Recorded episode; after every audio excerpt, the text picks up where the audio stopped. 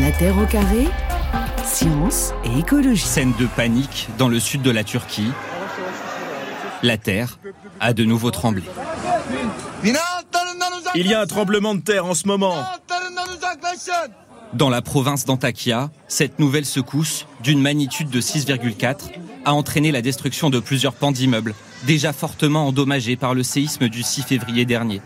On s'était habitué aux secousses, mais celle-là est très importante. Ces deux dernières semaines, 6000 répliques ont été enregistrées dans la région. Ce matin, le gouvernement turc a annoncé la fin des recherches. Le bilan officiel est de 41 000 morts. Voilà, c'était lundi soir dans le JT de TF1, catastrophe euh, du 6 février qualifiée par l'OMS de pire désastre naturel en un siècle avec un séisme de magnitude 7,8 sur euh, l'échelle de Richter. Nathalie Feuillet et Pascal Bernard, vous travaillez donc tous les deux euh, à l'Institut de physique du globe de Paris, l'une donc comme sismotectonicienne, l'autre comme sismologue. On fait la, distinction, qu'est-ce qui différencie vos, vos approches, Nathalie Feuillet? Alors disons que moi j'étudie euh, les failles actives à l'origine de, de, ces séismes. Euh, j'essaie de, de, comprendre où elles sont, comment elles fonctionnent, quelle magnitude de séisme elles peuvent produire, quelle taille de séisme elles peuvent produire. Et Pascal Bernard, lui, s'intéresse plutôt à la sismologie. Ouais, et quand on parle de, de, failles, on parle de quoi exactement alors par rapport aux plaques tectoniques Alors les failles, c'est, ce sont des zones de failles. Euh, ces, ces failles se, se, situent souvent en limite de plaques tectoniques ou limite des blocs continentaux qui se mmh déforment. Et, et, donc ces failles, en fait, accommodent, si vous voulez, la déformation euh, entre les plaques tectoniques qui sont à la surface du globe.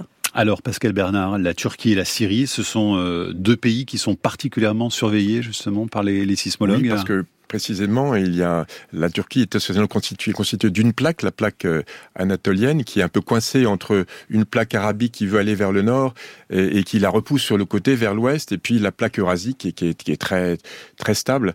Et donc, euh, et, et, cette limite entre les deux plaques euh, anatoliennes et arabiques, en fait, elle est, c'est un, un, système de faille, c'est une espèce de grande rupture, de grande cassure à travers la croûte qui va de de la surface jusqu'à une vingtaine de kilomètres de, de profondeur. Et ah oui, c'est très profond. Hein. Et elle coince cette faille elle veut, elle veut pas bouger. Et en fait, les blocs voulant bouger, bah, ça se déforme élastiquement autour. Et finalement, au bout d'un siècle, deux siècles, un morceau de cette faille casse tout d'un coup en quelques dizaines de secondes et ça fait ces grands séismes-là. Donc c'est vraiment une cassure, en fait. Ce qui provoque le tremblement de terre, c'est ça. C'est la cassure d'une faille. La, faille est déjà, déjà une cassure, c'est déjà une zone de faiblesse. Et les, forces tectoniques font que bah, euh, cette zone de faiblesse va encore casser et se refracturer et se recisailler. Et les blocs de part et d'autre vont glisser très brutalement en produisant des ondes sismiques qui vont détruire les bâtiments au voisinage. Donc Nathalie Feuillet, si j'ai bien compté, il y a trois plaques tectoniques qui concernent la même région et qui donc euh, se trouvent sous la grande majorité du territoire turc. Est-ce que c'est une configuration sur le globe qui est euh, assez rare de voir la rencontre de trois plaques ou est-ce qu'on en trouve euh, ailleurs Non, il y a souvent des rencontres de, trois plaques. Par exemple, au Japon, on a trois plaques qui, qui, qui, qui se confrontent en face de Tokyo. Autre et donc, grande zone sismique du monde. Hein, oui, évidemment. voilà, bien sûr. Et donc, c'est des, des, choses qu'on qu voit ailleurs sur le globe. Hein. Ouais. Et alors, voilà. ces plaques, il faut imaginer ça comme un, un, organisme vivant, en fait. Ça bouge tout le temps ou il y a des moments d'arrêt aussi? Alors, on va dire que ces plaques, euh, donc, elles accommodent. Enfin, disons qu'il y a des, des structures euh, en limite de ces plaques qui accommodent les mouvements de ces plaques qui sont finalement euh, euh sur plusieurs millions d'années, qui sont constants. Donc, en fait, ça veut elles dire vont quoi accommoder les mouvements? Alors accommoder les mouvements, c'est-à-dire qu'elles vont, elles vont, euh, si vous voulez, euh, c'est vrai que c'est pas une expression. Ah ben voilà, c'est pour ça, j'aimerais bien être sûr de bien vous comprendre. Disons qu'elles, elles vont, elles vont, euh, les, les, les, blocs se déplacent les uns par, par rapport aux autres, et si euh, les mouvements entre ces blocs vont être pris en, en charge par ces failles, si vous voulez, Mhm. mm -hmm. c'est ces failles qui vont qui vont euh, supporter su ou, ou, accompagner accompagner ou... les mouvements voilà entre entre ces blocs. Et ces mouvements alors c'est de l'ordre de, de, de, combien de centimètres ou de mètres par an? Est-ce que c'est d'abord toujours la même chose pour euh, toutes les plaques? Et en l'occurrence pour la Turquie et la Syrie de quoi il s'agit alors, alors les, les, grandes limites de plaques hein, c'est plusieurs centimètres par an. Là les en, en Turquie on a euh, la faille est anatolienne qui, qui accommode la déformation à, à hauteur de 1 cm par an. Et puis euh, la faille nord, nord anatolienne un peu plus rapide rapide, hein, 2 cm ouais. par an environ. Donc, euh, au bout d'un moment, Pascal Bernard, cette pression exercée, l'avancée de ces plaques, ça crée donc des tensions jusqu'à jusqu'à la rupture, c'est que la zone la plus fragile de la croûte va casser, et précisément, euh, bah, c'est sur la faille, parce que c'est une zone déjà fracturée qui va recasser facilement, facilement entre guillemets, parce qu'il faut attendre parfois plusieurs siècles, plusieurs millénaires avant qu'un petit morceau de cette faille casse. Et, et pas forcément toute la faille, c'est juste un petit morceau qui fait 10 km ou 100 km, et ça fait un séisme d'autant plus grand. Est-ce que la cassure d'une faille, c'est le, le, gage d'une certaine stabilité une fois euh, justement qu'elle est cassée Oui, ça, ça, bien sûr, ça relâche, ça relâche les forces tectoniques localement, mais ça les sur les failles voisines. Et c'est un peu le mmh. problème des répliques, mmh. c'est que dès qu'on relâche les contraintes quelque part, elles sont reportées euh, sur les failles voisines, et c'est ça qui fait les répliques, et c'est ça qui a fait en particulier le deuxième grand séisme qui a suivi dix heures après le premier choc dans la nuit. Ouais, avec donc 7.8 euh, hein, sur l'échelle de, de, Richter. Le premier 7.8, donc 300 km de faille sur 20 km de, de profondeur, c'est énorme, et ça a glissé de 4 mètres environ. Et deuxième faille, 10 heures plus tard, eh bien, euh, ça fait un peu plus court, peut-être une centaine de kilomètres de long, à peu près les mêmes glissements, euh, et donc une magnitude un peu plus, plus faible. Ouais, et lundi dernier, donc on était à 6,4 hein, sur l'échelle de, un, de Richter. Une petite réplique, euh, petite entre guillemets, parce qu'elle est destructrice elle aussi, magnitude 6,4, c'est ce qu'on peut attendre en France. Les magnitudes 6, 6,5, c'est typiquement ce qu'on peut avoir une fois par siècle en France. Est-ce qu'on peut euh, anticiper ce qui va se passer dans les prochaines semaines là, sur euh, cette zone turque et, syrienne également, Nathalie Feuillet, ou c'est compliqué toujours d'établir des scénarios dans votre domaine hein? Alors c'est un peu compliqué, mais ce qu'on sait, c'est qu'il va y avoir d'autres répliques. Il y en a eu 6000 hein, pour le moment à peu près qui ont été enregistrées. Il y aura d'autres répliques. Maintenant, ce, qui, ce qui peut se passer, c'est qu'un autre segment de la faille casse dans la foulée de, de, ces deux, deux séismes. Donc c'est ce, c'est ce qui c'est ce qu'on peut craindre en fait. L'échelle de Richter, est-ce qu'il y a un maximum, euh, Pascal Bernard, ou pas? Alors on parle plus trop d'échelle de Richter, mais on parle d'échelle de magnitude. On dit ah, magnitude, de moment, peu importe, mais c'est, c'est une magnitude. Elle mesure l'énergie du séisme. Plus la faille est grande, plus il y a d'énergie libérée, plus les mouvements vont être forts sur une grande dimension. Et du coup, il n'y a pas de limite. Il faudrait la limite, ça serait une échelle ouverte jusqu'à ce que toutes les toutes les mm. frontières de plaques cassent d'un coup, en peut-être plusieurs heures, et là, ça ferait un séisme géant de magnitude mm. peut-être 11 ou 12. Et dans l'histoire, là, le 7,8, il se situe euh, comment? Il y a eu beaucoup, beaucoup plus haut? Oui, il y a magnitude 9,5, le plus gros connu, historiquement, c'est Chili 1960, qui a cassé à peu près 1000 km de faille. À Valdivia, hein, euh, ça. Voilà. 1000 km de faille. Le séisme de Sumatra 2004 était un peu plus petit. Lui, il a cassé 1200 km de faille en, en, plusieurs minutes. Hein. Ça, ça, la rupture, la déchirure se propage à à, une vitesse rapide, mais quand même pour faire 2000 km. Euh, Donc on, a, on a ces limitations qui sont liées à la longueur des failles possibles et qui vont se connecter ou pas pendant la rupture. Si vous, si vous bloquez au bout d'un kilomètre, eh bien la, la, la magnitude sera qu'à magnitude à peu près 4. Si la, la faille, la rupture va jusqu'à 10 km, ça sera à magnitude 5,5, 6. Si vous, si vous allez jusqu'à 1000 km, vous allez à magnitude 9. Voilà. Nathalie Fouillet, est-ce que vous avez été euh, surprise par l'ampleur de ce qui s'est passé en, en Turquie et en Syrie? Alors disons qu'il a, il y a déjà eu des séismes de, de assez, assez grands euh, en Turquie, hein, et puis ce séisme magnitude 7.8 fait partie des, des, plus grands séismes sur des failles décrochantes euh, intracontinentales, mais ça mhm. existe.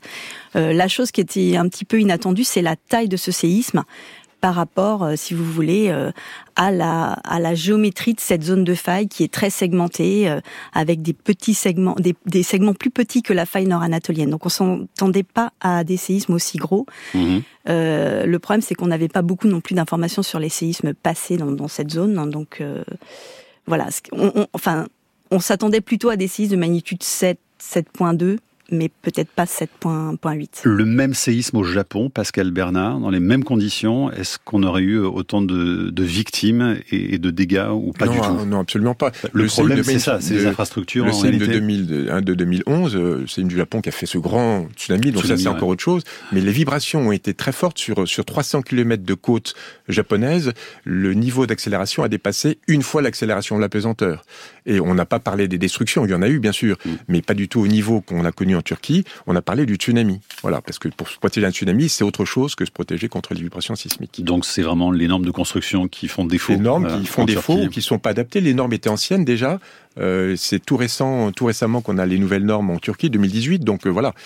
Donc ça devient extrêmement dangereux euh, lorsque survient un tel événement avec donc des bâtiments peu stables. Le maire d'Istanbul a annoncé le lancement d'une campagne de démolition et de rénovation des vieux bâtiments datant de 1999 ou avant. Il va même évacuer des dizaines d'écoles classées dangereuses. Nathalie Feuillet, on a envie de dire qu'il était temps quand même, non?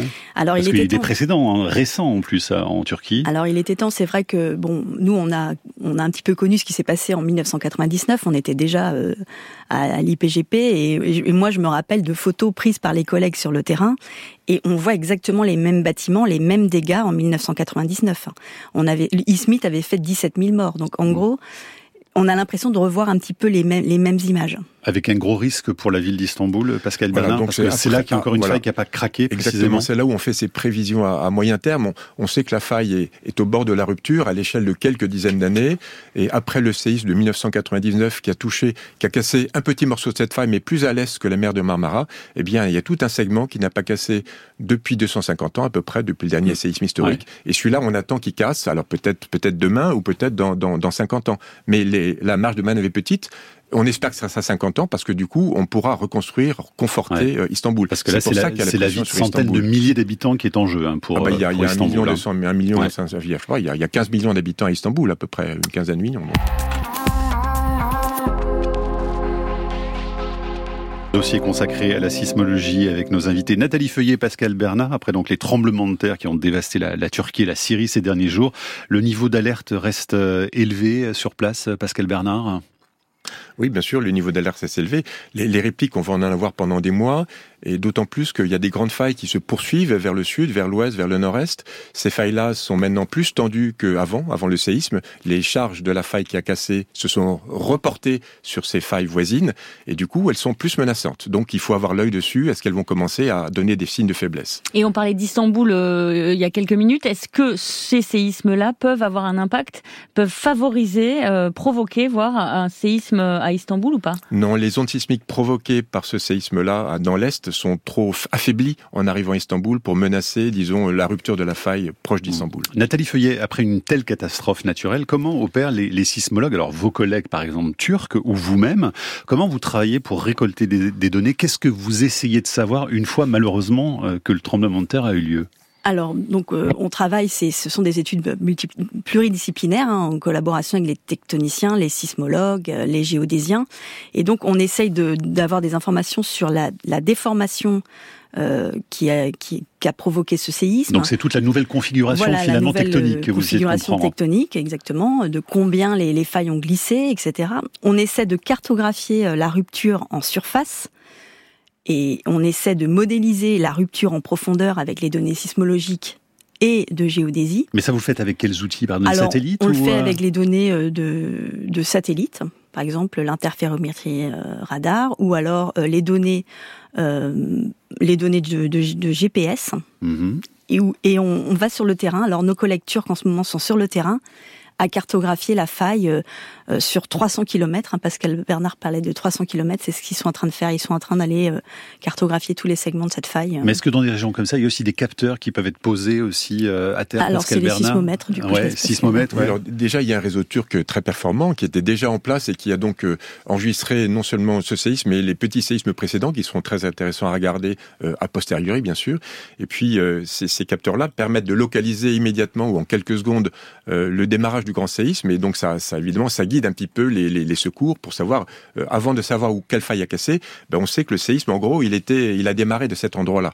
Donc déjà on, on, sait on sait un peu ce qui peut ce qui peut se passer. Ça c'est les sismomètres et puis c'est complété bien sûr par le des antennes GPS qui sont permanentes qui elles aussi donnent une information du mouvement du sol à quelques millimètres près, mhm. euh, disons régulièrement et puis les images radar comme disait. Est-ce que vous parliez de profondeur de 200 km hein, tout à l'heure? Non 20, 20 km c'est la partie, 20 km, c'est la partie de la croûte qui est cassante qui peut casser. Mais ça on arrive à le voir avec euh, Alors, avec on, on le voit pas, on le on, on, déduit ce qui se passe en profondeur euh, d'une part par euh, les déformations. Si on a un mouvement dans, en profondeur qui ne casse pas la surface, eh bien on envoie des effets en surface et donc on interprète ce qu'on voit en imagerie radar ou ce qu'on voit avec le GPS, on l'interprète comme étant lié à des failles qui glissent en profondeur. Ou bien on écoute sismiquement les tout petits séismes qui sont bien localisés à, à 15, 10, 20 km et qui donnent aussi une indication de ce mouvement de faille.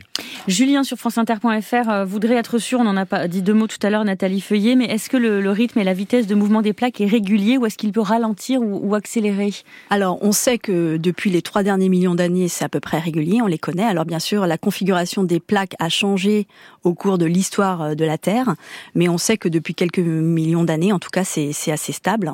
Voilà. D'autres questions Julie voulait savoir, elle, s'il y a une alerte de la part des sismologues avant les deux tremblements de terre en Syrie et en Turquie, et quels sont les, processus qui permettent que ces alertes soient efficaces, c'est-à-dire notamment évacuer la population, Pascal Bernard? Alors, il n'y a, pas eu d'alerte, il n'y en a généralement pas. Les, les alertes sont données et par éventuellement des tout petits séismes qui sont un peu anormaux, euh, qui sont concentrés dans le temps et dans l'espace, qui font peur aux gens ou qui font, euh, euh, disons, qui donnent aux autorités un petit peu une inquiétude qui fait que bon là il faut il faut peut-être évacuer cette ville ou ne pas l'évacuer. Ça ça s'est passé quelques fois dans l'histoire de la sismologie. Ça s'est passé en Chine. Il y a eu le problème de l'Aquila en Italie où finalement les gens avaient ressenti des petites secousses. C'était une alerte naturelle en quelque sorte. Et puis ils sont partis un peu de chez eux et puis ils ont été ramenés chez eux par les autorités avec tout le problème que ça a posé, le euh, problème juridique, euh, parce que le séisme a eu lieu euh, et donc les gens qui ont été pris dans les décombres en fait étaient rentrés chez eux sous les conseils des sismologues. non pas des sismologues, mais de, l'autorité. De l'autorité, pardon. Voilà. Et alors justement, est-ce que c'est une des limites de votre discipline, Pascal Bernard, c'est cette incapacité quasiment à alerter la population? Oui, bien sûr, c'est une limite.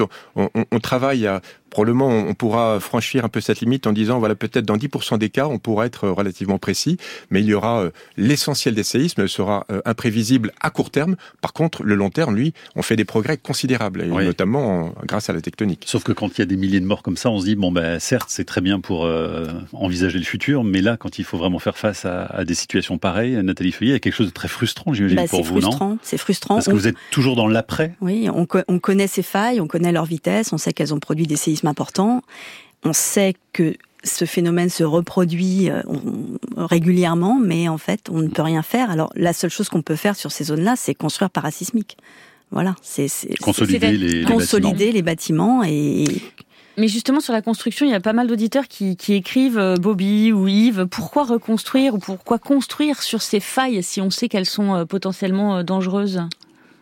Nathalie Feuillet, Pascal Bernard? 15 millions de personnes à Istanbul, hein, ça voudrait dire évacuer toute une population. Oui, de toute façon, il faut bien se En prévision d'un événement majeur. Oui, absolument. Donc ça, on peut pas le faire. Qui pourrait prendre cette décision euh, Je pense que c'est beaucoup moins cher de, de c'est très cher déjà de, de, renforcer les bâtiments fragiles. Donc déjà, c'est les premières choses à faire. Hmm. Et ça, c'est des choses qui sont envisagées actuellement, qui auraient dû être envisagées bien avant, mais qui, qui le sont. Euh, et c'est pareil pour la France, pour les Antilles. Et sur des zones plus modestes, en tout cas, où il y a moins de population, euh, Nathalie Feuillet, est-ce qu'on pourrait imaginer effectivement quitter, faire quitter certaines régions? Alors c'est vrai que suite au séisme d'Haïti en 2010, hein, qui avait complètement détruit la, ville de, Port-au-Prince, euh, faisant euh, à peu près 200 000 victimes, hein, même un peu plus, euh, la question s'est posée de comment reconstruire cette ville.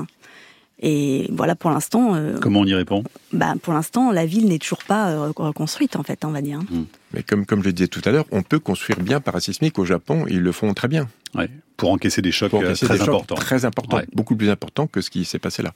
Mais, il faut s'en donner les moyens, effectivement. Souvent, l'habitat traditionnel, euh, voilà, il résiste plus que, que les, les bâtiments en béton qu'on construit euh, aujourd'hui.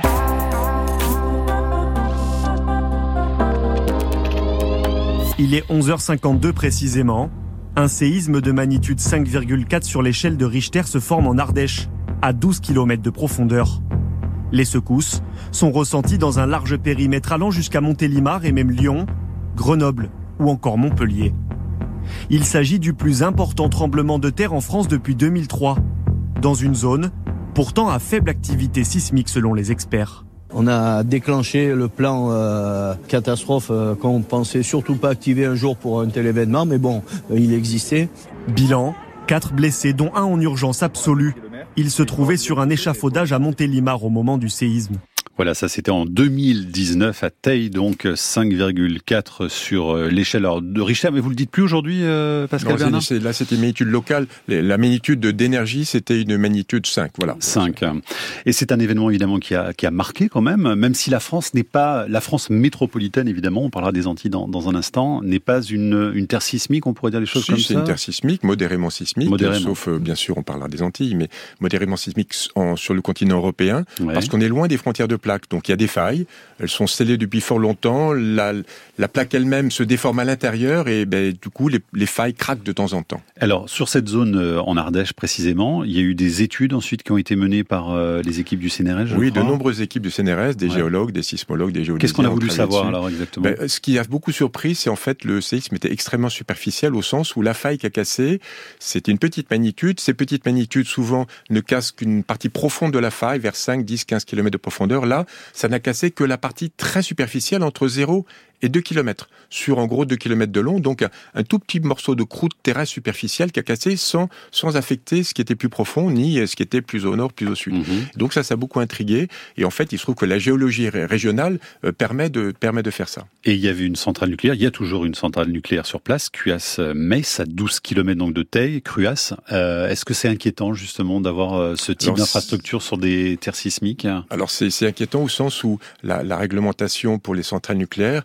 elle est telle qu'on se protège euh, à un, degré supérieur au plus grand séisme historique de la région. Donc on a beaucoup de sécurité, mais ce séisme historique, on, le, place sous la centrale pour évaluer ses effets à plus grande profondeur que 2 km. Et du coup, eh ben, il faut revoir un petit peu les calculs pour voir si, avec les, la, réglementation actuelle, on est, on est encore dans les clous ou s'il y a encore des efforts à faire pour renforcer les structures à l'intérieur des centrales. En tout cas, ce qui se passe en France fait réagir les auditeurs. On a euh, des témoignages, euh, Audrey sur franceinter.fr on a des petits séismes réguliers où elle est dans les Alpes du Sud. Christine nous écrit aussi le 23 octobre dernier sur l'île de Groix, nous avons ressenti un très léger tremblement de terre. Et puis Patrice, lui, voudrait savoir, il nous écrit, euh, puisque toute zone montagneuse euh, est susceptible de subir des séismes, est-ce que les Vosges pourraient subir un tremblement de terre conséquent? Nathalie Feuillet alors disons qu'il y a des zones sismiques en France hein, de modérées, comme le dit euh, Pascal. Euh, les, donc tout ce qui est Alpes, euh, la, Provence, euh, les Pyrénées, effectivement, là où on a des chaînes de montagnes, et les Vosges au niveau. Alors il y a ce qu'on appelle le Graben du Rhin qui est pas très loin et donc qui est une zone aussi où on a eu des, des séismes par le passé. qui est une des Vosges, hein, il n'y a pas si longtemps que ça, dans les régions de Strasbourg. Voilà, par exemple. Mais il pourrait y avoir donc un gros séisme ou ce serait de toute façon quelque chose d'assez léger? Alors là, c'est difficile à dire. Hein.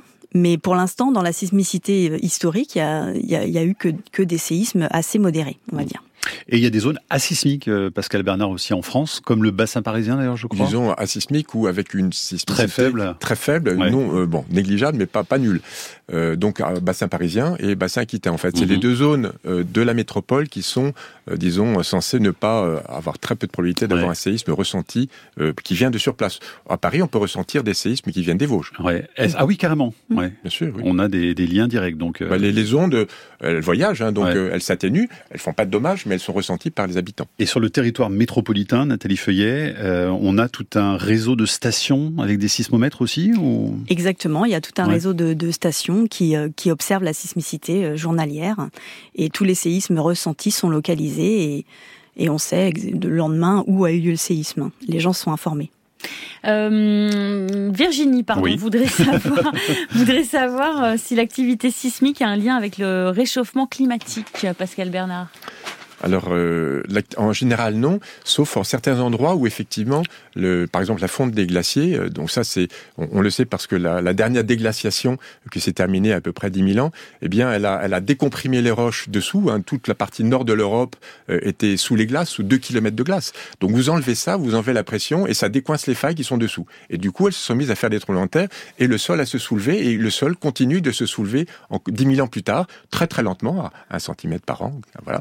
Mais et ça, ça déforme les, roches et ça peut faire casser les failles. Et donc Nathalie, je pense que peut compléter. Mais donc la fonte des glaciers actuels euh, qui continue, ça, ça, peut avoir un impact? Alors la fonte des glaciers euh, actuellement, est-ce que les volumes sont assez importants pour ça? Je ne suis pas sûre, mais en tout cas, c'est vrai que lors de la dernière déglaciation, euh, par exemple, ça, ça a commencé à, faire bouger les failles au Canada. Donc on a des séismes de magnitude 6 au Canada, oui, aujourd'hui, qui sont, à ça? qu'on pense être liés à à cette fonte des glaces euh, il y a à peu près 10, 000 ans. Donc il y a aussi des effets du réchauffement climatique sur une certaine sismicité, en tout cas, hein, qui n'est pas directement liée donc aux, plaques tectoniques. Est-ce que vous pourriez nous parler des Antilles, Nathalie Feuillet, parce que c'est une zone sur laquelle vous travaillez énormément, puisque là on a parlé de la France métropolitaine. Quelles sont les, les, les autres zones justement euh, des dom-tom concernées par la de forte sismicité Donc les Antilles en particulier. Alors les Antilles en particulier, hein, les Antilles, euh, on est dans un contexte un peu particulier. On est, euh, on est, euh, les Antilles sont en face d'une, sont sous une zone, au-dessus d'une zone de, subduction hein, comparable à celle qu'on a au Japon ou à Sumatra.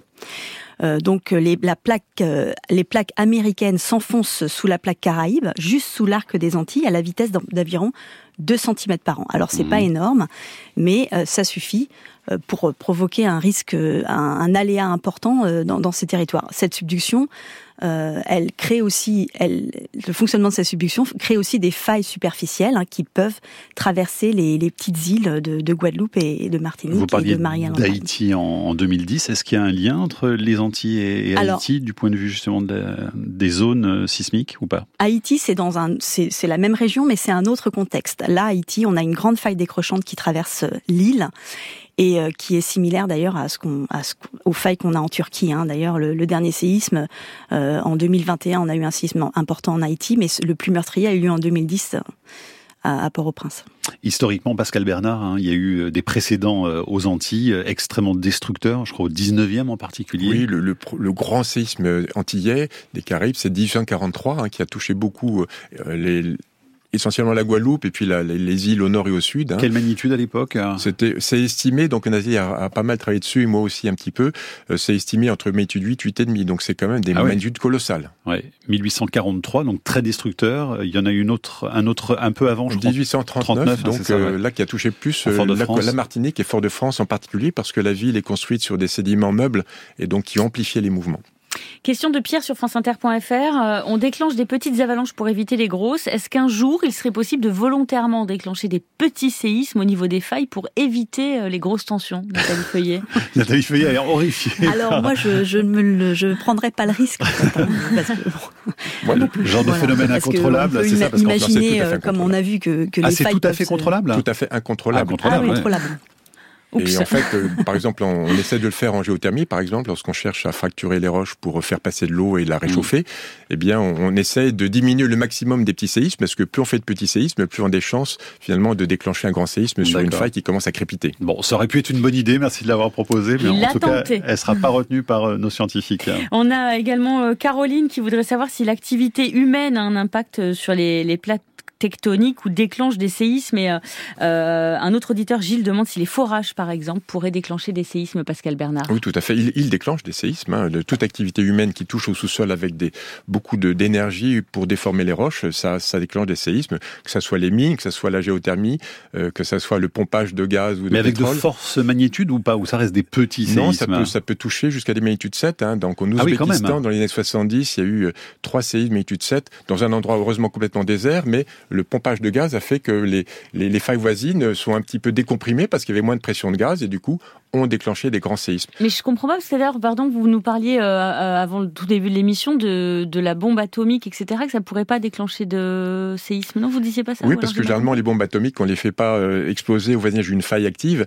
Euh, il se trouve que là où on travaille dans les mines, dans les en géothermie, on est dans des endroits déjà fracturés avec ah des oui. grandes failles sismiques et on peut donc déclencher euh, finalement une instabilité de cette faille et faire démarrer un séisme. L'énergie n'est pas produite par l'homme, l'énergie de tout le séisme, c'est simplement l'allumette qui met le feu aux poudres en quelque sorte. Donc nos activités humaines ne sont pas anodines, Nathalie non. Feuillet, et on arrive toujours à faire la distinction justement entre la survenue euh, naturelle d'un séisme et celle provoquée par des activités humaines?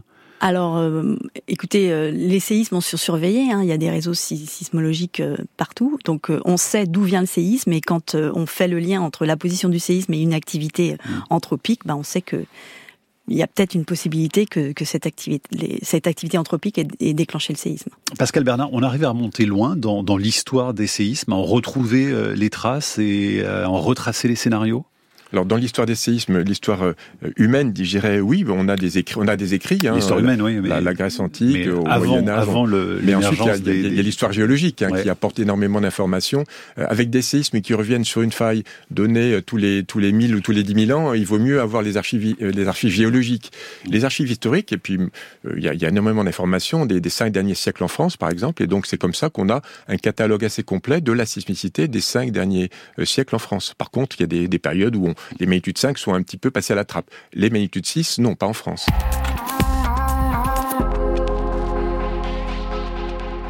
Au petit matin, les premiers secours découvrent l'ampleur du désastre. La secousse 6,2 sur l'échelle de Richter s'est produite au milieu de la nuit alors que tout le monde dormait. Elle a été ressentie jusqu'à Rome, à 100 km de là. Mais c'est la région des Abruzzes, au cœur de l'Italie, qui est touchée on n'y compterait pas moins de 10 000 maisons endommagées, au moins 50 000 sans-abri. Parfois la circulation y est totalement impossible. Mais plus les secours progressent, parviennent dans les villages reculés, et plus le bilan des victimes s'alourdit. À l'Aquila, le centre-ville datant du Moyen Âge a également souffert. De vieilles maisons qui n'ont pas supporté. Ceux qui le peuvent prennent la fuite par peur des répliques. L'Aquila est ce soir une ville en grande partie désertée. Voilà, c'était en avril 2009 dans notre dossier consacré au tremblement de terre avec nos invités euh, sismologues Pascal Bernard et sismotectonicienne Nathalie Feuillet. Et vos questions bien sûr qui arrivent. Euh, Pascal Bernard, 2009, c'est l'un des derniers grands séismes marquants euh, en Europe? Euh, non, il y a eu un peu plus récemment en Italie même euh, il y a eu donc des, des séismes en, en Ombrie, hein, dont les Apennins pas très loin d'ailleurs. Hein, C'est le mhm. même système de failles, des petites failles segmentées qui cassent morceau par morceau. Donc ça veut dire que ça reste une, une région intense oui. hein, du point de vue sismique. Oui, hein. magnitude 6, 6,5 et peut-être jusqu'à 7 en Italie. Oui. Euh, Jean-François demande sur franceinter.fr si l'activité sismique est à l'origine de l'éruption en 1902 de la montagne Pelée en Martinique. Euh, Nathalie Feuillet, est-ce qu'il y a des liens entre séisme et volcan? Alors, on a travaillé sur ces sujets-là. Hein. On a essayé de modéliser euh, l'effet euh, d'un séisme sur les volcans euh, aux Antilles, mais aussi ailleurs, dans d'autres régions du monde. On, sait que les séismes peuvent perturber l'état de contrainte, enfin, peuvent perturber l'ensemble du milieu autour de la rupture et donc provoquer ou euh, une, éruption. une, éruption. enfin accélérer une éruption, et vice versa. Éruption, et vice versa. Pour la montagne Pelée, euh, c'est difficile à dire parce que l'éruption a eu lieu euh, euh cinq, enfin plusieurs années, dizaines d'années après le séisme de 1839. Mmh. Donc c'est vraiment difficile à dire. Euh, voilà. Mais on sait par exemple que la soufrière euh, a commencé son activité à peu près euh, en, après le séisme de 1974, euh, qui était au nord de la Guadeloupe. Euh, Roland voudrait savoir, Pascal Bernard, si les signes avant-coureurs des comportements des animaux, tels les chiens, les oiseaux et d'autres, peuvent être des vraies indications qu'un séisme va arriver Est-ce qu'ils ressentent? Alors c'est des, des, indications au sens où les animaux effectivement sont sans doute souvent plus sensibles que les humains aux micro-vibrations. Et ces micro-vibrations, ben, on peut nous y échapper, mais les sismomètres les voient très bien. Donc effectivement, euh, lorsque les animaux voient quelque chose, souvent des sismomètres euh, bien bien bien installés verront verront la même chose et donneront une autre forme d'alerte via les scientifiques. Mm. Et les animaux, parce que je crois qu'on avait parlé des éléphants à Sumatra, il y a eu des animaux particuliers. Et exactement, hein, les, les, éléphants à Sumatra s'étaient enfuis euh, avant le séisme de Sumatra, mm. avant, les, avant les hommes. Pascal Bernard, il y a un réseau national de surveillance sismique, hein, je crois le siège est à Strasbourg, qui enregistre et qui recense en temps réel donc les, les événements détectés en France et en zone frontalière. Ça, c'est ouvert au grand public ou qu'on peut aller le consulter, oui, bien sûr, voir ce qui ça se peut passe consulter. Il y a, le site est en ligne, donc c'est vraiment intéressant d'aller regarder, non seulement euh, pour s'informer avant un séisme, mais dès qu'on a un séisme, de se connecter euh, pour, euh, pour témoigner de ce qu'on a ressenti. Et ces témoignages sont extrêmement précieux parce qu'ils permettent en quelques heures d'avoir une image géographique de la répartition des, des dommages ou des ressentis, ce qui permet de localiser le séisme et localiser et donner sa magnitude même sans sismomètre. Ah, c'est de la science participative en fait. C'est de la science exactement ouais. participative. Et moi je voulais savoir si on prend euh, la, toute la Terre, euh, là, tous les endroits où c'est habité, en proportion, est-ce qu'il y a plus d'endroits qui sont sujets à de potentiels euh, tremblements de terre ou plus d'endroits euh, qui sont complètement safe où il va rien se passer? Alors il y a plus d'endroits euh, où c'est safe. Le problème c'est que la population est concentrée dans plus d'endroits où c'est pas safe du tout. Notamment euh, il y a, il y a l'Inde et la Chine qui sont les pays les plus peuplés de la planète en fait, sont dans des zones extrêmement sismiques, et notamment en Inde, la population est concentrée dans le nord de l'Inde, au pied de l'Himalaya, où il y a des failles géantes avec des potentiels de magnitude 8,5 à 9. Mmh. Nathalie Feuillet, aux Antilles, il y a des plans séismes hein, qui, euh, qui ont lieu euh, à la Guadeloupe comme à la Martinique, je crois. Oui, alors en 2004, euh, il y a eu un séisme au Sainte, hein, en 2004, et puis en 2007 en Martinique, et c'est un peu disons, accélérer les choses et mmh. on a, euh, le gouvernement a mis en place le plan séisme en 2007. Avec des journées hein, qui sont organisées. Alors il y a des journées d'information qui sont organisées euh, annuellement et puis euh, il y a eu de l'argent débloqué pour renforcer les bâtiments publics. Ça s'appelle Réplique en Martinique et Sismique en Guadeloupe. Merci beaucoup en tout cas à tous les deux d'être venus nous, nous éclairer d'abord évidemment sur la situation en Turquie et en Syrie et puis sur le reste du monde. Je renvoie à votre livre Pascal Bernard qui s'appelle, rappelez-moi le titre, aux éditions Belin. Qu'est-ce qui fait trembler la Terre? Eh bien, pourquoi la Terre tremble Pourquoi la Terre tremble Il s'en souvient même pas. Voilà. même pas. Il est toujours dans les librairies. Merci beaucoup à tous les deux. La Terre au carré est un podcast France Inter.